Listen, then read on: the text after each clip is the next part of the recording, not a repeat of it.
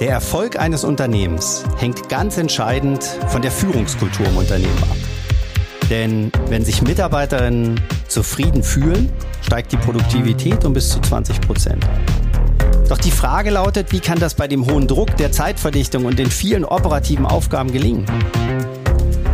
Lausche den Deep Talks und erhalte erprobte und praxisnahe Führungswerkzeuge für eine sinn- und menschenorientierte Führung.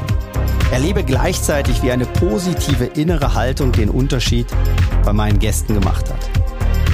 Ich bin Norm Ulbrich und heiße dich herzlich willkommen zu meinem Podcast Führen mit Herz und Verstand. Ich freue mich außerordentlich, euch in dieser Episode unseres Podcasts einen ganz besonderen Gast vorzustellen. Wir kennen uns bereits seit Ende 2015 und haben Teile unserer unternehmischen Reise gemeinsam erlebt. Er begann seine akademische Laufbahn im Jahr 2007 an der Technischen Uni in Darmstadt, wo er sowohl seinen Bachelor als auch seinen Masterabschluss in Physik und Mathematik erlangte. Im Jahr 2007 bot sich ihm die Chance, am renommierten Royal Institute of Technology in Stockholm, Schweden, Mathematik und Physik zu studieren. Das zeugt von seinem unersättlichen Durst nach Wissen und seiner Bereitschaft, sich ständig weiterzuentwickeln.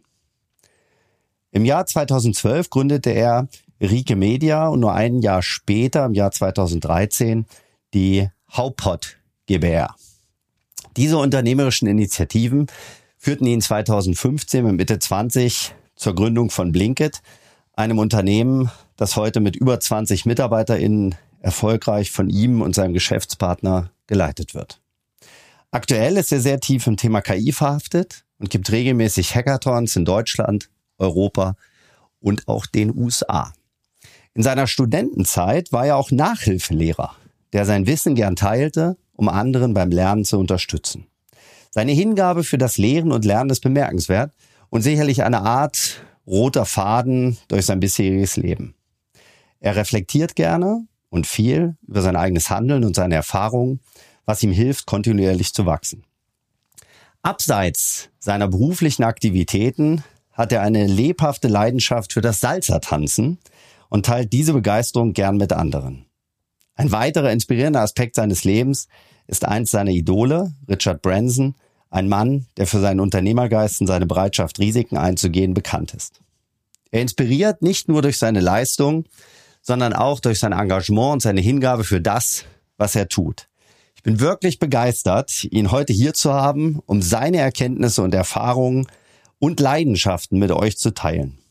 Dieses Gespräch verspricht nicht nur informativ, sondern auch inspirierend zu werden. Und damit sage ich herzlich willkommen im Podcast. Ich freue mich riesig, dass du heute hier bist. Konstantin Ristel. Ja, danke Norm und vielen Dank auch für deine Einladung. Ich bin immer happy, wenn jemand mich so mag und äh, das war jetzt schon eine ganz schön ordentliche Anmoderation, zu der ich erstmal dann auch noch, äh, wie sagt man, ankommen muss, äh, das auch zu erfüllen. Ja, schön, dass du da bist. Konstantin, ähm, ich weiß noch, ähm, ich habe eben schon gesagt, wir kennen uns seit, oder ich kenne dich oder euch vom Blinkit seit Ende 2015. Ich weiß noch, ähm, ich habe nach einer App-Lösung gesucht. Ich weiß nicht, ob ich dir die Geschichte mal erzählt habe, nach einer App-Lösung gesucht. Ähm, damals für, für mein Unternehmen. Und das, was ich gefunden habe, war zu teuer äh, oder zu aufwendig für mich.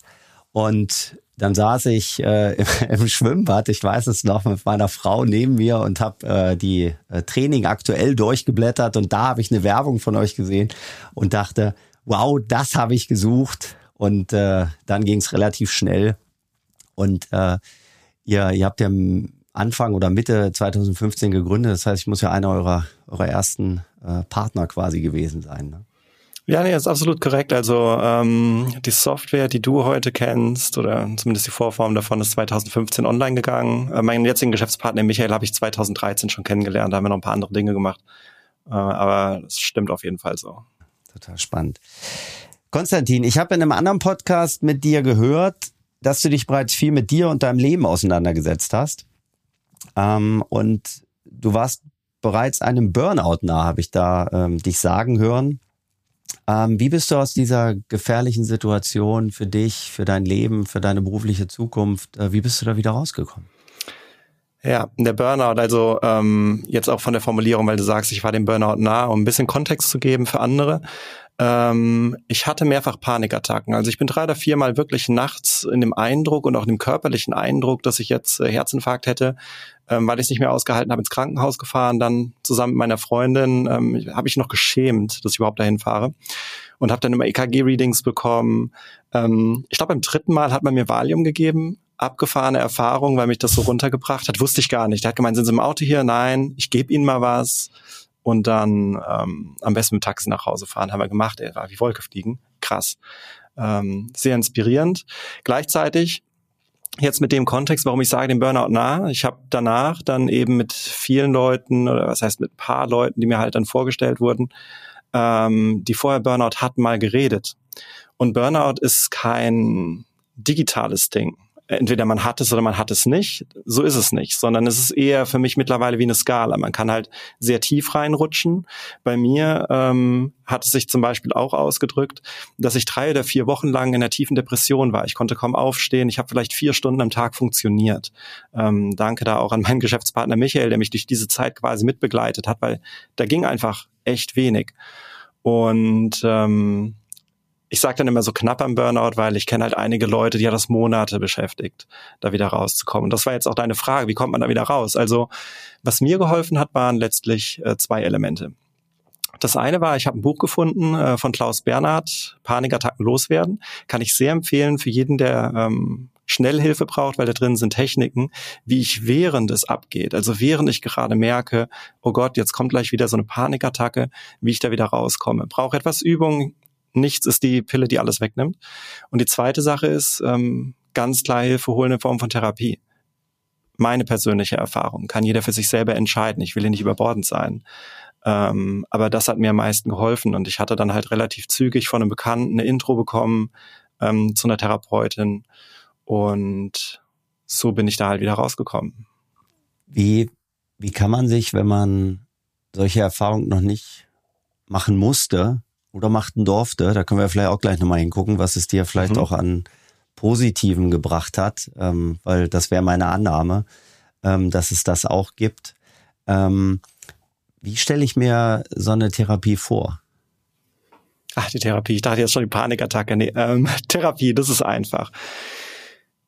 Also, mit meiner ersten Therapeutin, der Justina, war das so, ähm, dass wir erstmal halt relativ viel geredet haben, teilweise Übungen gemacht haben, die mich dann halt auch ähm, in manche Situationen reingeführt haben. Zum Beispiel, hätte ich mir vorher gar nicht vorstellen können, man äh, stellt drei Stühle hin.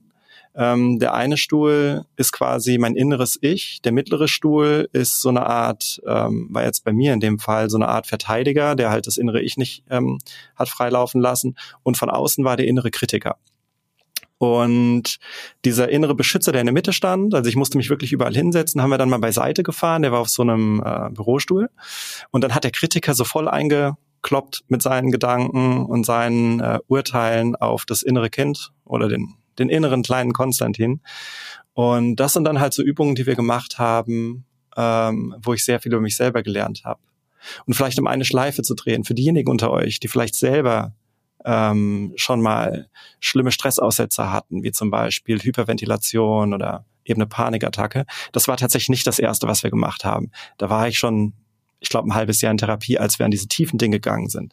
Am Anfang ist es immer erstmal ähm, Ruhe bewahren lernen. Oder bei mir war es auch Selbstwert lernen. Wir hatten mit so Kartenspielen, hat sie mir Karten gegeben und dann sollte ich entscheiden, was passt zu mir und dann habe ich Selbstwert gelernt. Also so oder so ähnlich. Wenn du es in Tiefe wissen willst, kann ich deutlich länger noch drüber reden, aber in grob erstmal wieder ähm, lernen, mit Nervosität umzugehen und erst dann an die tiefen Dinge rangehen. Sorry, dass ich es eben ein bisschen andersrum dargestellt habe. Ja, das ist äh, total fein. Ich glaube, ich glaube, dass das für manche Menschen hilfreich sein kann, so ein, so ein Bild zu verstehen, wie läuft das ab, beziehungsweise was, also was erhältst du davon? Also ich selber habe eine, eine, eine, eine Scheidung hinter mir mhm. und ähm, bin dort, also war dort emotional sehr, sehr gefangen, würde ich sagen, und ähm, bin, also bin dann auch auf, also Coaching hat mich davor schon begleitet, aber bin da nochmal auf eine andere Ebene von Coaching äh, äh, aufmerksam geworden und habe dann sehr intensiv auch mich selbst und mein Leben, ich glaube auch ähnliche Facetten, die du gerade beschrieben hast, ähm, kennenlernen dürfen. Und ähm, ich glaube, für jemanden, der da noch gar keine Erfahrung hat, für den ähm, oder wenig Erfahrung, für den ist das manchmal so ein bisschen spooky und abgefahren. Ne? So, mhm. deshalb ist spannend, also du hattest ja körperliche äh, Symptome offensichtlich. Ne? Ähm, kannst du das äh, vielleicht nochmal kurz beschreiben, weil das würde ich jetzt sagen, so von dem, was ich über Burnout weiß, ähm, da also warst du ja auf dieser, dieser, du hast gesagt, nicht digital, Skala. sondern eher eine Skala, genau. Auf dieser Skala, ähm, also da warst du ja schon ziemlich tief bei dem, was man sagen würde, das ist jetzt ein, Burnout. Ja. Ähm, hast du davor irgendwas an dir wahrgenommen und ignoriert? Ähm, ich mag die Frage, aber die ist wunderschön retrospekt, weil heute würde ich dir sagen, ich hätte es wahrnehmen können, ich habe es nicht wahrgenommen. Damals habe ich es halt nicht verstanden. Also zum Beispiel, ähm, weiß gar nicht mehr warum. Ich habe noch eine Kurve, die ich drehen muss, einfach im Kopf. Ähm, so Panikattacken, das ist quasi wie eine Autobahn von negativen Gedanken, die sich in meinem Kopf gebaut haben. Also vielleicht kennst du das. Es gibt manchmal so kleine Feld- und Wiesenwege und wenn man den ganz oft läuft, wird er immer tiefer ausgetreten und wenn man irgendjemand erkennt, hey, das ist ein wesentlicher Weg, wird eine Autobahn gepflastert. Und das ist eigentlich, was bei dem Panikattacken im Kopf so passiert. Ähm, dass eben so eine Autobahn gebaut wird mit negativen Gedanken. Und um da wieder rauszukommen, brauchst du halt eine, musst du eigentlich eine neue Autobahn bauen und die alte nie wieder befahren, aber sie ist noch da. So. Diesen Ausflug brauchte ich jetzt, um auf deine Frage zu antworten, denn heute erkenne ich die Signale, die ich damals hätte erkennen können, aber nicht erkannt habe. Bei mir persönlich, ähm, wenn ich schon so weit bin, dass ich es lange nicht aufgefangen habe, wenn mein Stresslevel über einen längeren Zeitraum sehr hoch ist und ich es nicht mitkriege, dann kann ich es in meinem Körper erkennen. Ich habe hier eine Stelle unter meiner ähm, linken Brust, wo es dann anfängt zu kribbeln und komisch zu werden. Und wenn das passiert, wenn ich das merke, dann weiß ich, oh Konstantin, aufpassen. Ähm, als ich noch tiefer drin war, kamen noch mehr Signale. Ich habe mir dann eingebildet, dass mein einer Brustkorb größer ist als der andere. Meine Rippen sitzen irgendwie unterschiedlich. Also ähm, ich war so sehr gebunden in negativen Gedanken und Ängsten, dass es halt immer wieder auf diese Angstautobahn gefahren ist. Und ähm, diese Signale habe ich damals ganz klar nicht erkennen können. Und heute würde ich sie eben sehen, denn diese Angstautobahn, auch das habe ich gelernt, geht nie wieder weg aus meinem äh, Gehirn. Auch das hätte jetzt eine sehr lange Erklärung, wenn ich die machen wollen würde. Man kann aber eben mit Techniken sich quasi eine neue Autobahn fahren, äh, bauen im Kopf, ähm, die man dann halt immer fährt und die alte staubt halt so zu. Nur wenn man lange genug nicht auf sich aufpasst, dann weiß man, oh, die Abbiegung könnte wieder kommen. Und das sehe ich halt heutzutage viel früher schon. Weißt du, zwei Kilometer vorher weiß ich, okay, ähm, aufpassen. Ja, da kommt eine Abfahrt, ja. die nehme ich lieber nicht. Ja, genau. Und damals habe ich es nicht gesehen, bis in den Kollaps. Okay, das heißt, das hat viel mit Achtsamkeit tatsächlich zu tun, ja? Ähm, was du, also dich, ja. dass du dir selbst achtsamer bist oder dem, was, was dein Umfeld ist, was dein Stresslevel ist. Ähm, kann man das so sagen? Ja, also ähm, Achtsamkeit ist sehr wesentlich, weil dann erkenne ich solche Dinge in mir selbst. Ähm, ich selber habe auch so eine On-Off-Beziehung mit dem Meditieren. Manchmal meditiere ich sehr viel, manchmal gar nicht so sehr.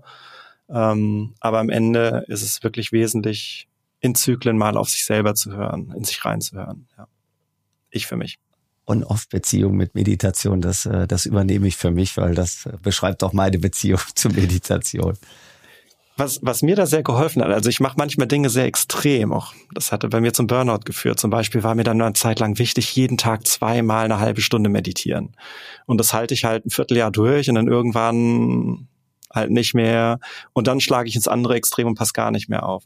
Und was mir beim Meditieren geholfen hat, war, ähm, ich habe einen Mönch gehört, ich weiß gar nicht mehr, wer es war, der sagte, eine Meditation besteht aus drei Teilen.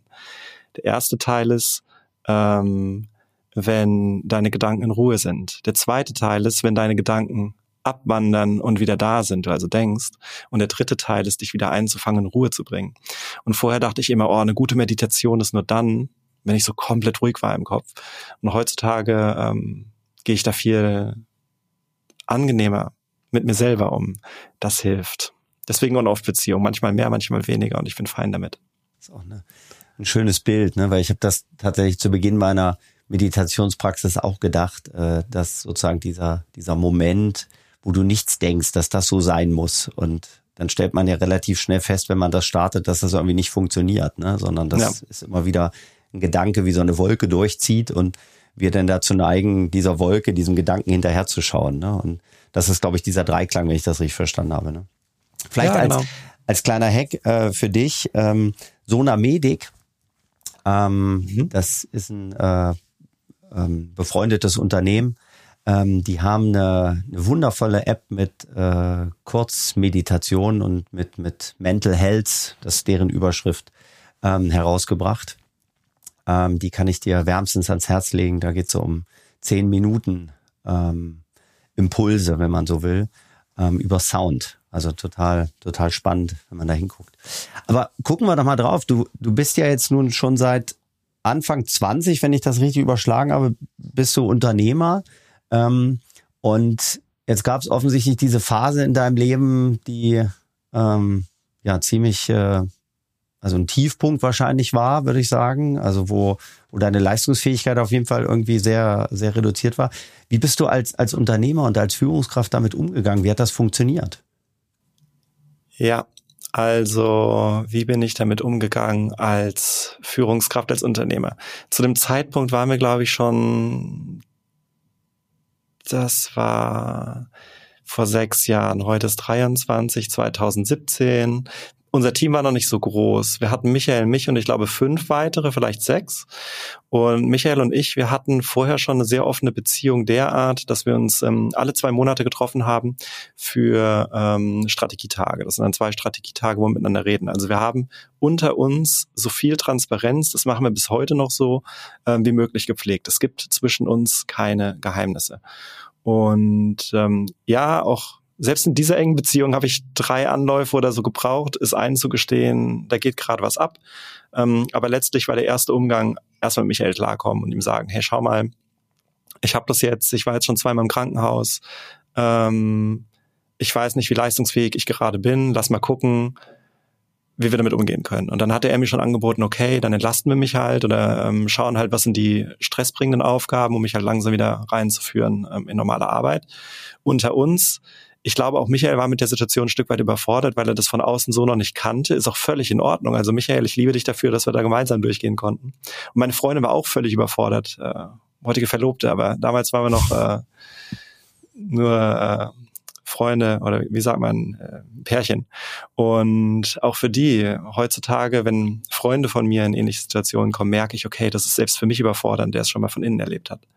So, und Michael hat dann halt so viel er konnte, mich einfach entlastet. Ich habe dann halt meinen eigenen Weg irgendwie gefunden mit Therapie und so. Und ähm, ich weiß gar nicht, wie offen wir das den Mitarbeitern geteilt haben oder nicht zu dem Zeitpunkt. Ich glaube schon so am Rande, weil es war jetzt irgendwie auch sichtbar, dass ich so ein bisschen aussteige. Ähm, ja, aber das ist eigentlich der Umgang. Jemanden suchen als Teampartner innerhalb der Firma, der mich ein bisschen decken kann, und dann versuchen außerhalb so gut wie möglich an mir zu arbeiten. Auch da wieder keinen Druck aufbauen, muss ich mir immer wieder mal selber sagen, weil ähm, Druck ist da nicht förderlich. Für mich zumindest nicht. Ich, also ich denke, wenn man in so einer Situation ist, die, also wo irgendwelche Stressoren, ob das nun zu viel Arbeit ist oder die falsche Arbeit oder fehlende Sinnhaftigkeit oder äh, private Themen, also wo auch immer der Stressor herkommt, wenn natürlich dann in diesem Kontext, und das ist, glaube ich, ja oft so, ne, wenn du Unternehmer bist oder auch Führungskraft und oder Führungskraft, ähm, dass dann schnell auch so ein Existenzdruck natürlich entsteht. Ne? Jetzt hattest du mich ja offensichtlich als, als äh, Co-Founder und, und Mitgeschäftsführer an der Seite. Ähm, aber wenn das, äh, wenn das fehlt, glaube ich, dann, oder selbst wenn das da ist, vermutlich wird es oft die Situation geben, dass dass sozusagen so eine Art Leistungsdruck trotzdem ausgeübt wird. Ne? Du musst aber trotzdem irgendwas tun. Ja, mindestens mal ich gegenüber mir selbst, weil ähm, vielleicht für den vollen Kontext, so bin ich groß geworden. Ja. Du hattest ja vorhin in der Anmoderation auch gesagt, Mathematik und Physik studiert. Für mich gab es, ich habe bevor ich angefangen habe zu studieren, nicht so viel reflektiert und habe einfach mal angefangen, was ich konnte und hatte halt immer diesen extrem hohen Anspruch an mich selbst. Und ähm, ich habe auch sehr gute Abschlüsse gemacht. Heutzutage frage ich mich manchmal, warum habe ich eigentlich mich so darauf extrem fokussiert? Ähm, ja, aber selbst wie du sagst, wenn du jemanden hast, der dich dann ein bisschen deckt, ähm, habe ich mich persönlich trotzdem innerlich oft wie so ein Verbrecher gefühlt, der jetzt gerade nicht leist und alle tragen mich mit. Was bin ich dann für einen, was auch immer man jetzt da einsetzen könnte. Aber anyway. Das also deckt sich mit so ein bisschen mit meinen Beobachtungen, die ich, die ich immer wieder sammle, dass, dass mhm. Führungskräfte mhm. oft denken, dass sie, dass sie stark sein müssen oder dass sie keine Schwäche ähm, sich erlauben dürfen. Ne? Das ist dann im, im Großen vielleicht sowas, was du erlebt hast, ähm, was ja also zum Glück nicht die äh, der der Alltag ist von von äh, allen Führungskräften, auch wenn es immer häufiger vorkommt. Ähm, aber was viel häufiger passiert und da würde ich sagen, ist es dann im Kleinen auch schon beobachtbar, ist, ich habe einen Fehler gemacht, ich habe irgendwas nicht richtig gemacht oder vielleicht sogar falsch gemacht und wie gehe ich damit dann um im Kontext mit mit meinen MitarbeiterInnen? Ne? Also kann ich das zugeben? Kann ich mich dafür entschuldigen? Ist ja auch eine Form von von Schwäche äh, eingestehen. Ähm, wie, wie beobachtest du das? Also du hast da vermutlich ja ein, eine höhere Sensibilität heute. Ja, ja, also das Schöne ist ja, ähm, jetzt bisher in den letzten ungefähr 20 Minuten waren wir immer so in dem Thema Selbstführung, was mit mir selber alles passiert. Ähm, jetzt bin ich in der, sag mal, luxuriösen Lage, dass ich halt auch Führungskraft gleichzeitig bin. Mittlerweile eben wir 20 Leute haben, die mich und ich so ein bisschen unter uns aufteilen. Und wir haben eine Führungsstruktur reingebaut. Das heißt, wir haben eine obere Ebene, jeder Bereich hat einen eigenen Teammanager und darunter hängen unsere Teams. Ein Team ist zum Beispiel Sales, Marketing, das waren zwei Teams, Customer Success, die halt unseren Kunden helfen, besser zu werden. Dann haben wir die Developer, ähm, HR und boah, ich hoffe, jetzt habe ich einen, also keinen vergessen, aber irgendwie liegt es mir auf der Zunge. Sorry für wen auch immer ich vergessen habe. Ähm, anyway, und diese Führungskräfte haben manche von denen ähnliche Probleme, die ich hatte, manche halt gar nicht. Also wenn du mich jetzt fragst, was erlebe ich, dann auch in der Außenreflexion, es gibt einfach Persönlichkeiten, die deutlich dominanter sind, als ich das bin und im Zweifel solche Gewissensbisse selber nicht haben. Ähm, die haben dann manchmal andere Probleme. Die zerreiben dann zum Beispiel ihre Mitarbeiter unten drunter ein bisschen und dann muss man aufpassen, was passiert da. Ähm, das ist mir nie passiert. Dafür ähm, habe ich manchmal auch ein bisschen zu viel Leine gelassen und wir kamen dann nicht mehr produktiv voran. Und so glaube ich, jeder trägt halt sein eigenes Päckchen mit sich. Manche tragen halt dieses Päckchen, was du gerade ansprichst. Ähm, ich versuche das halt einfach nicht zu pauschalisieren, weil das halt für jeden anders sein kann. Und ich versuche achtsam mir selber und auch den anderen gegenüber zu sein, um das Ganze halt wahrzunehmen. Ich hoffe, dass das deine Frage klärt und ich nicht zu weit ausgeholt habe. Aber, nee, ja. es, also es eröffnet äh, die Möglichkeit für eine, für eine Folgefrage, würde ich sagen. Ja, super. Ähm, wenn du das feststellst, bei deinem Team, also gerade bei deinem ja. Führungsteam, was du gerade beschrieben hast. Was machst du dann? Wie gehst du damit um? Ja, ähm, wenn ich damit umgebe, gehe, es gibt ein wichtiges Mantra in meinem Kopf. Ich kann andere Leute nicht verändern. Ich kann ihnen maximal die Hand reichen. Ich selbst bin ein sehr empathischer Mensch. Das kommt so ein bisschen aus meiner Kindheit, weil ich nicht ähm, viel Feedback um mich herum bekommen habe, was die Leute jetzt von dem denken, was ich mache. Und deswegen ähm, habe ich mich oft da reinziehen lassen, wenn es jemand anderem schlecht geht und ich das mitkriege, versuche ich das zu reparieren. Und sowohl, wenn es denen emotional nicht gut geht, als auch, wenn die Führungsfehler machen. Und ich habe noch und nöcher mit Schmerzen gelernt. Ich kann die anderen nicht verändern, ich kann sie auch zu ihrem Glück nicht zwingen. Ich kann maximal die Hand reichen und sagen, hey, du schau mal, ähm, ich habe Folgendes beobachtet, du hast dieses und jenes gemacht. Ähm, das hinterlässt bei mir folgenden Eindruck, dass ich denke, so und so hm, hat diesen Effekt. Und ich würde mir wünschen, dass du vielleicht was anders machst. Wenn ich wirklich proaktiv sein will, wäre das das Maximum, was ich gehe mit äh, dieser Formulierung. Und jetzt habe ich die Hand gereicht und kann halt gucken, okay, nimmt der andere sie an oder eben nicht.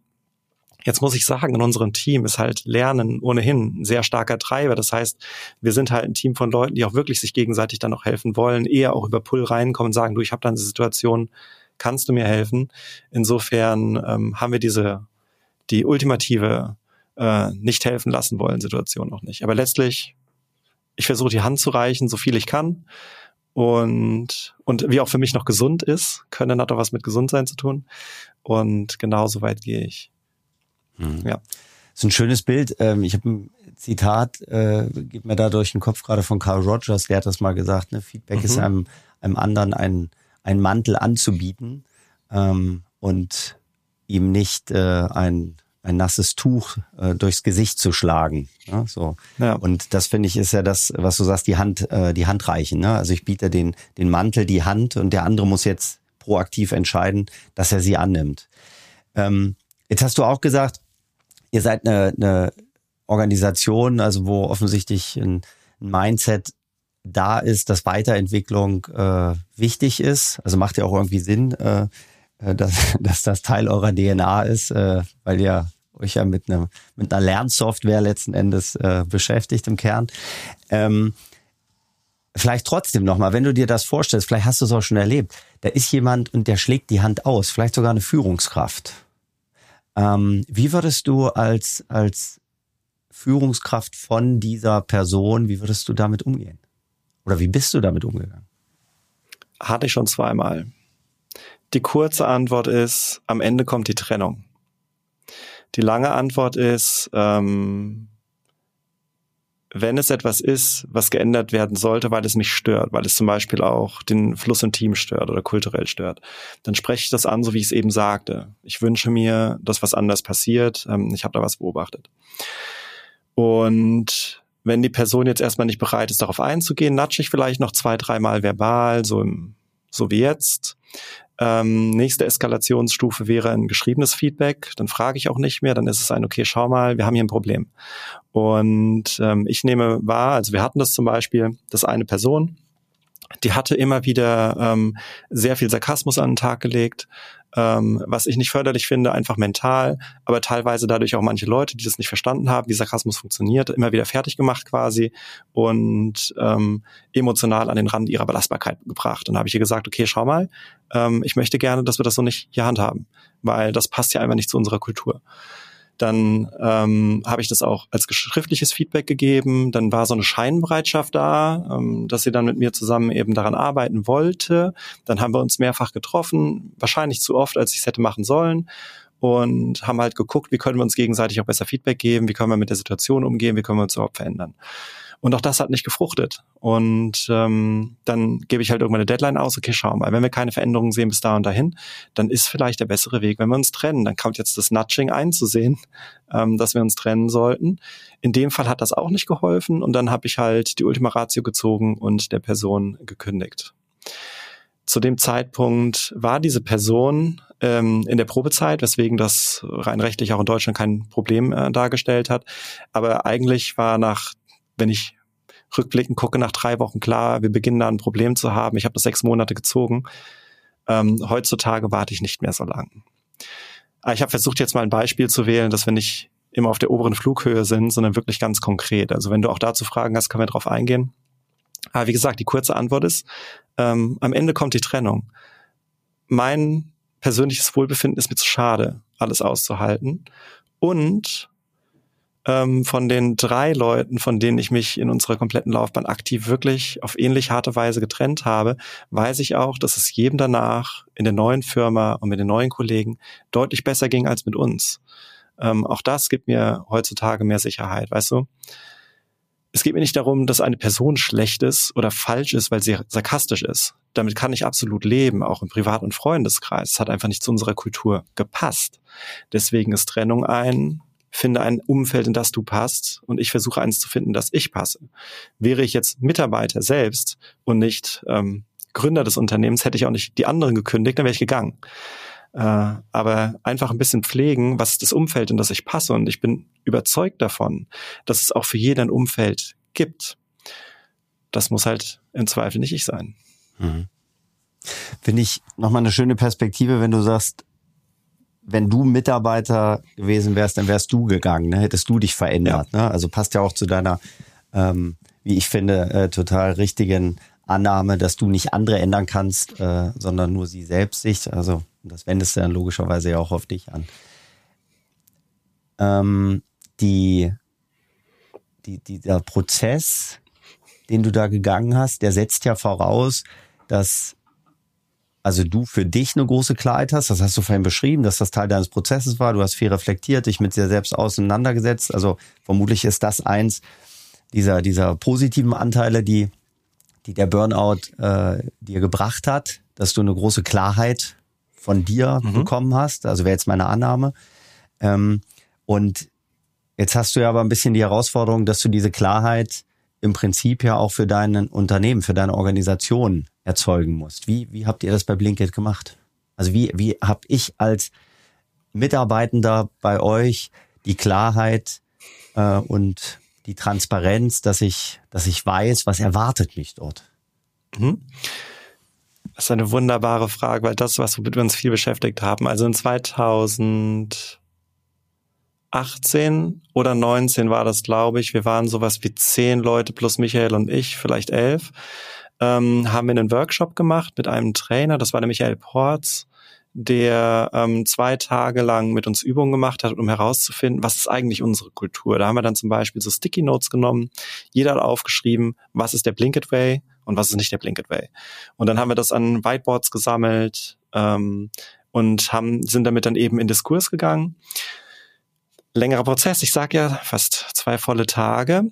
Am Ende kamen äh, für uns fünf Werte heraus, die wir dann auch beschrieben haben. Wert Nummer eins, powerful. Ich gebe immer mein Bestes. Nummer zwei ist fokussiert. Ähm, boah, ich weiß nicht, was der Satz dahinter ist, aber letztlich fokussiert, ähm, ich mache eine Sache und richte mich darauf. Dann verantwortungsbewusst. Ich übernehme Verantwortung für mich und für andere und meine Aufgaben. Nicht für andere, für meine Aufgaben ähm, lernorientiert, dass ich halt immer wieder was Neues ausprobieren will. Und ähm, was ist der letzte? Ich muss mich einmal umdrehen, weil ich habe es an der Wand hinter mir hängen. Hilfsbereit. Aha. Sorry, dass ich den ausgelassen habe. So, diese fünf Werte ähm, werden schon vor der Bewerbung den neuen potenziellen Mitarbeitern eben genannt. Das heißt, das ist Filter Nummer eins, dass wir zum Beispiel auch in Bewerbungsprozessen einfach fragen, hey, du hast jetzt unsere fünf Werte gesehen, erzähl mal zu jedem dieser Werte, wie du sie gerade gelesen hast, ein Beispiel aus deinem Leben, wo dieser Wert besonders gut eingetroffen ist. Um halt wirklich zu gucken, ist das etwas, was passt. Wir haben auch einen kompletten Katalog von Beispielen für jeden dieser Werte. Und die zweite Sache ist, was jeder bekommt, also das ist wirklich, Wertefit ist uns super wichtig. Das war auch bei meinem einen Beispiel, was ich vorhin hatte, da hatten wir die Werte noch nicht. Ähm, da war das explodiert und dann haben wir uns eben voneinander getrennt. Und ähm, der zweite Faktor ist, dass jede Rolle eine definierte Rollenbeschreibung bekommt. Ähm, das nennt sich Scorecard, kommt aus dem Buch Who, also WWHO geschrieben, Who, ich habe den Autor vergessen, wo man eben einfach aufschreibt, was sind die drei wesentlichsten Dinge, die diese Rolle eben erzeugen soll an Outcomes. Ähm, und woran würden wir messen, dass das eintritt. Und das kommunizieren wir dann auch für jede Rolle schon bei der ähm, Einstellung mit jedem Mitarbeiter. Das heißt, der Mitarbeiter kann für sich selber entscheiden, ähm, fitte ich da drauf oder fitte ich nicht. Und wir können auch entscheiden, fitte der drauf oder nicht. Und wenn wir beide das glauben, geht's los.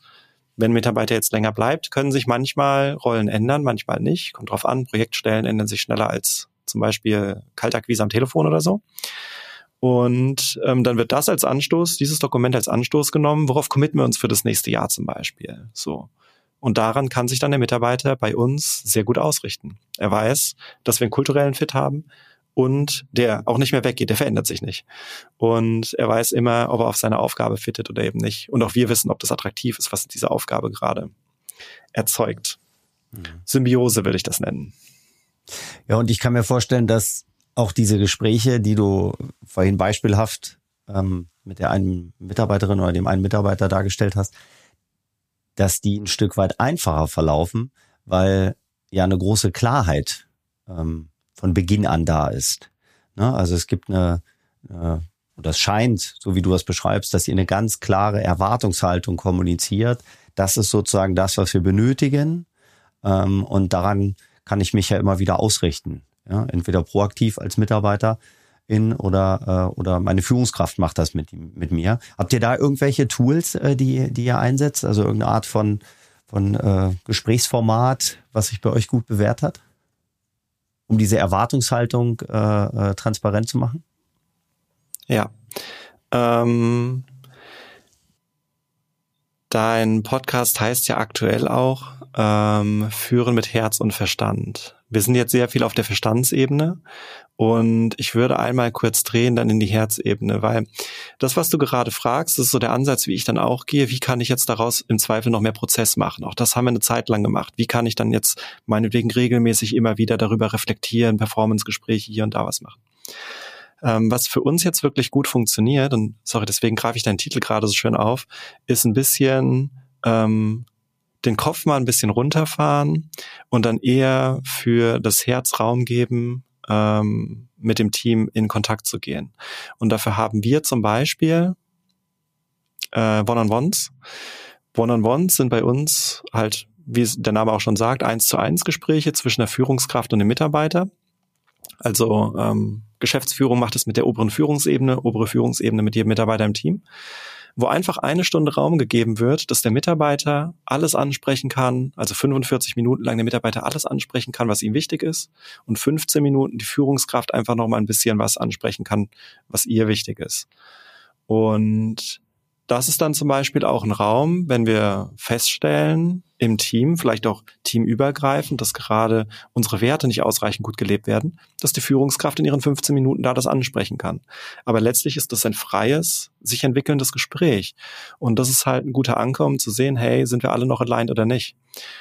Oder auch wenn wir Feedback geben, wenn ich dann zum Beispiel sage, hey, ich habe beobachtet, du verhältst dich so und so, ist es wunderbar, jetzt auf unsere Beispielliste zurückzugehen oder direkt auf die Werte, dass ich sage, hey, ähm, ich merke gerade in einem Performance-Gespräch, dass du ähm, die Ziele, die wir für dieses Quartal vereinbart haben, Zielvereinbarung machen wir übrigens mit diesem OKR-System, was es auch bei Google gibt, aber du, wir haben Ziele vereinbart und du erreichst die gerade nicht oder du kommst da nicht in die Richtung. Und meine Beobachtung ist, du machst aber ganz viele andere Sachen außen herum. In meinen Augen bricht das mit dem Wert Fokus. Und ähm, wie siehst du das jetzt? Vielleicht noch gar nicht wünschen. Dann haben wir einen Gesprächsanstieg. Und bei sowas könnte zum Beispiel auch helfen, dass wir sagen, okay, für ein Quartal fokussieren wir uns und alles, was nicht reinpasst, schreiben wir halt auf einen Parkplatz. Und diesen Parkplatz gucken wir uns einmal im Quartal an, aber auch nicht häufiger. Eine Methode, die hilft. Ähm, ja, aber dieser Raum, dieser One-on-One-Gespräche ist super wesentlich. Und ich glaube, dann braucht man gar nicht so viel steuern, weil letztlich alle hier im Team teilen die Werte. Und wenn einer mal ein Stück weit rausfällt, dann ziehen die anderen ihn wieder zurück. Warum so viel Prozess drumherum bauen? Meine mhm. Devise. Ähm, sag nochmal, was du mit so viel Prozess drumherum mein, äh, bauen meinst, konkret? Mhm. Also zum Beispiel ähm, haben wir mal eine Zeit lang sehr viel Prozess gebaut, dass wir sagten, okay, wir brauchen jetzt mal noch ein Performance-Gespräch, wir brauchen jetzt noch unbedingt einen Workshop, in dem wir alle uns nochmal einnorden auf unsere Core-Values, also so nennen wir diese Werte. Oder wir brauchen jetzt hier noch was oder da noch was. Und manchmal, wir hatten Phasen in unserer Firma, wo wir dann einfach abgesoffen sind, weil wir zu viele regelmäßige Meetings gebaut haben, zu viel Struktur, zu viel, wo der Kopf eigentlich sagt, aber wir müssen das jetzt lösen, wenn sich jemand unwohl fühlt. Aber das ist halt der Kopf nicht das Herz. Ah, okay. Ah, das ist ein, ein spannender Ansatz. Also noch dazu von, also ich hoffe, du erlaubst das von jemandem, der zumindest in der, in der Biografie ja doch äh, also sehr viel Kopf äh, eingesetzt hat, ne? mhm. ne? weil ich würde dich eher so als ähm, jemand, der analytisch, kognitiv äh, unterwegs ist, einschätzen. Also zumindest wenn ich deine ähm, Studienrichtung mehr anschaue. Ja. Ähm, total spannend. Äh, das dass ihr da diese, diese Richtung gegangen seid. Wie oft findet so ein äh, äh, One-to-One statt? Ähm, einmal im Quartal. Also jeder Mitarbeiter einmal im Quartal eine Stunde. Und wenn er natürlich äh, innerhalb des Quartals irgendwas hat, was er ansprechen will, haben wir auch immer offene Türen. Aber die Regelmäßigkeit ist einmal im Quartal. Übrigens dann vielleicht noch ein Hack, was mir sehr gut gefällt. Ähm, mit meinen One-on-One-Partnern gehe ich gerne äh, dabei spazieren. Es gibt hier ähm, in Darmstadt einen großen Friedhof, ja, das lachen immer alle, wenn ich das sage, aber der hat genau eine Runde, wenn ich hier vom Büro loslaufe, ähm, der hat einen riesigen, der ist wie so ein Kreis aufgebaut und hat genau den äh, Umfang, dass wenn ich von hier loslaufe, einmal laufe und zurückkomme, selbst mit den langsameren Läufern in 50 Minuten durch bin. Und das ist halt ein wunderbarer Kontext, nebeneinander laufend ähm, so ein Gespräch zu führen und vielleicht noch mit ein paar Notizen auf einem Zettel oder im Telefon. Äh, wunderschön. Toll, ne? Also es ähm, Bodo Jansen vom Obstalsboom, ich weiß nicht, ob du den, ob dir der mhm. Name was sagt. Ähm, ja, ich ähm, der das Buch, das, ich, mal gelesen. Äh, der macht das tatsächlich auch so, ähm, dass der so eine feste Runde hat, ähnlich wie du. Ähm, und äh, die geht, ich glaube, eine Dreiviertelstunde und wenn er solche Gespräche hat, die, ähm, das ist ja noch ein schöner Nebenaspekt, ähm, Bewegung löst ähm, die, die Stresshormone. Ähm, und damit ist so ein Gespräch oft dann auch einfacher, ne? sowohl für dich als auch natürlich für den für den Mitarbeiter oder die Mitarbeiterin, äh, die vielleicht ein bisschen angespannt ist, weil das Thema äh, vielleicht nicht nur weich und, und kuschelig ist. Ähm, und das finde ich eine, äh, einen tollen Impuls. Schöne Idee.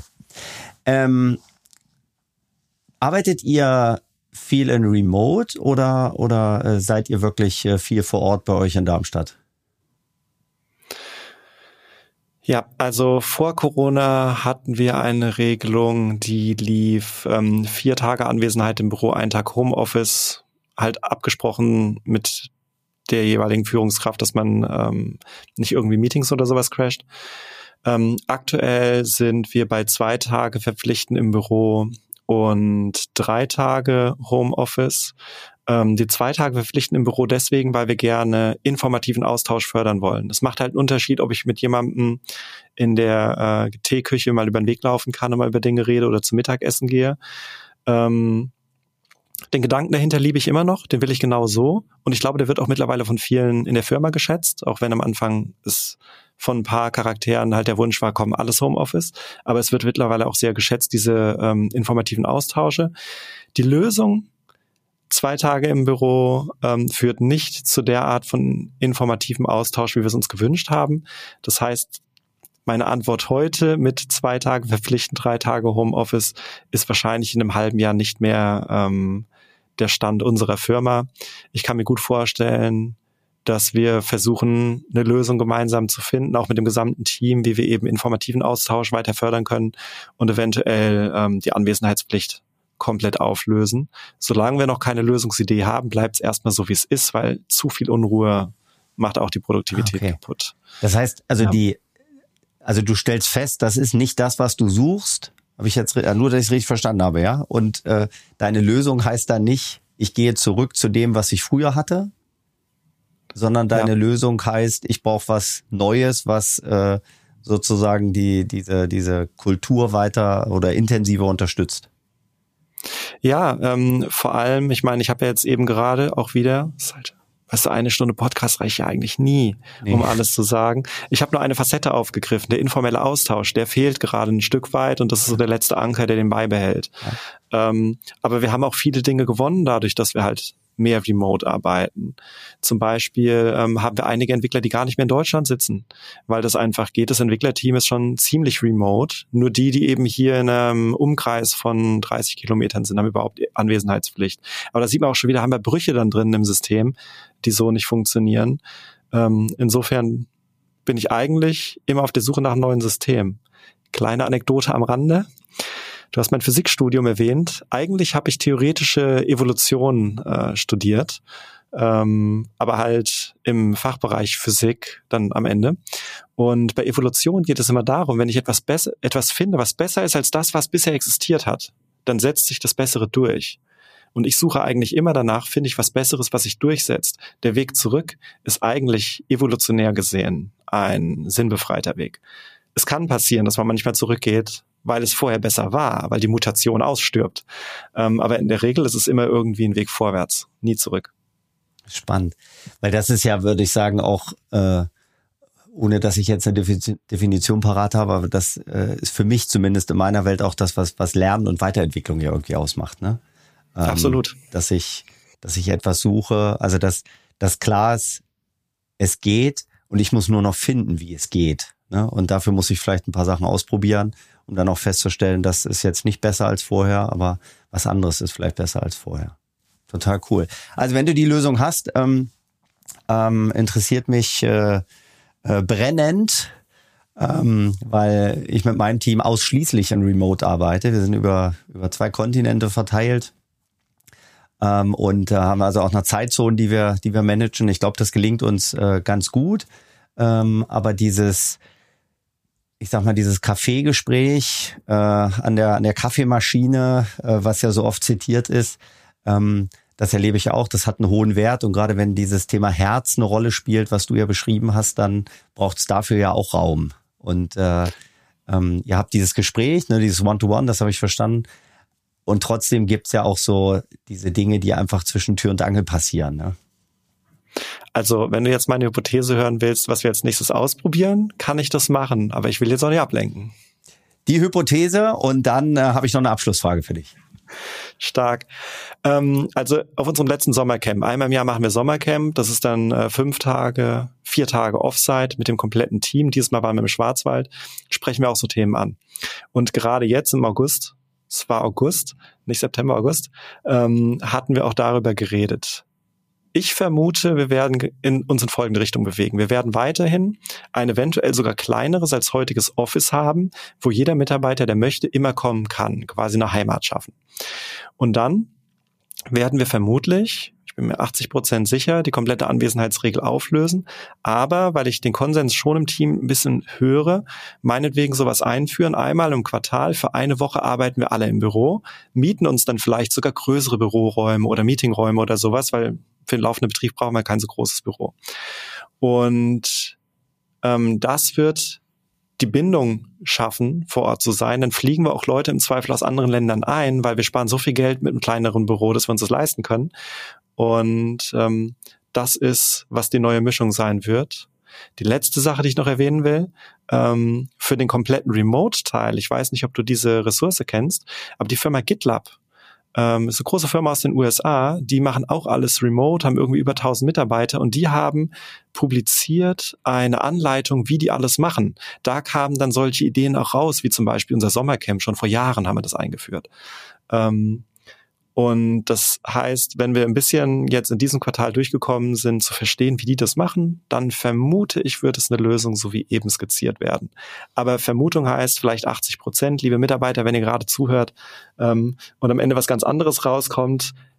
Wir entscheiden das ja gewissermaßen auch zusammen, da wird es Sessions zu geben. Äh, also jetzt nicht einfordern, was ich eben gesagt habe, bitte. Du hast ja eingeleitet mit einer These, aber also ein tolles Bild ja. ähm, und ähm, finde ich schön, auch in diese Richtung zu denken, zumal ähm, wenn wir uns andere Tech-Firmen angucken, ähm, die äh, offensichtlich ja in deinem Bild zu sprechen, in der Evolution eher wieder einen Schritt zurückgehen, anstatt äh, den ähm, nach einer nach einer neuen, besseren Mutation zu suchen, ähm, sich eher irgendwie nach hinten wenden, ne? was ja irgendwie ein bisschen absurd ist, dass eine Firma wie Apple irgendwie ähm, oder die anderen Großen ja auch alle irgendwie so äh, Anwesenheitspflichten wieder erhöht. Ähm, Konstantin, eine letzte Frage habe ich noch. Also nee, ich habe noch viele Fragen, aber äh, so mit Blick auf die Zeit wird das die letzte. Ähm, und äh, die stelle ich all meinen äh, InterviewpartnerInnen äh, am Ende. Und die Frage lautet, welche drei Pressemeldungen würdest du gerne von dir, deinem Unternehmen oder über das Thema Führung in den nächsten sechs bis zwölf Monaten lesen? Welche drei Pressemeldungen? Hm. Also Pressemeldung Nummer eins. Ähm, boah, das ist echt eine gute Frage. Kannst du mir ein Beispiel geben, was für dich eine Pressemeldung wäre? Vielleicht kann ich in der Zeit eine Antwort formulieren. Blinkit revolutioniert das Remote-Arbeiten. Die nehme ich, die finde ich geil. Also Blinkit revolutioniert das Remote-Arbeiten. Dann würde ich vielleicht sagen, ähm, Blinkit revolutioniert das Lernen, wobei jetzt haben wir viel Revolutionieren drin. Und ähm, boah, das Ende des Bulimie-Lernens. Wie Blinkit es geschafft hat, Firmenkulturen zu verändern zu einem Ansatz, wo Mitarbeiter Spaß auf Lernen haben und es nicht reingepresst bekommen die anderen beiden können wir eigentlich, wenn, wenn, das, wenn wir diese dritte erreichen, ist es die wesentlichste, weil ähm, mit meiner Branchenkenntnis sehe ich leider viel zu viel. Die Firma überlegt sich und jetzt schieben wir das mal in die Leute rein. Das, boah. Spannendes Thema, mit dem ich mich auch gerade beschäftige, ist vielleicht dann nochmal ein Thema für unseren nächsten Podcast oder für eine kleine Think Tank Runde. Konstantin, ja. herzlichen Dank für diese äh, für diese sehr emotionale und äh, sehr intime äh, oder diesen sehr intimen Einblick in, in dein Leben, in dein Führungsleben, in dein Unternehmerleben. danke, dass du da warst. Ja, sehr gerne. Danke dir, Norm. Das war eine neue Folge von Führen mit Herz und Verstand. Toll, dass du dabei warst und dir die Zeit genommen hast. Wenn es dir gefallen hat, hinterlass mir doch bitte direkt jetzt eine positive Bewertung. Ich wünsche dir eine tolle Zeit und gutes Gelingen bei dem, was auf dich wartet.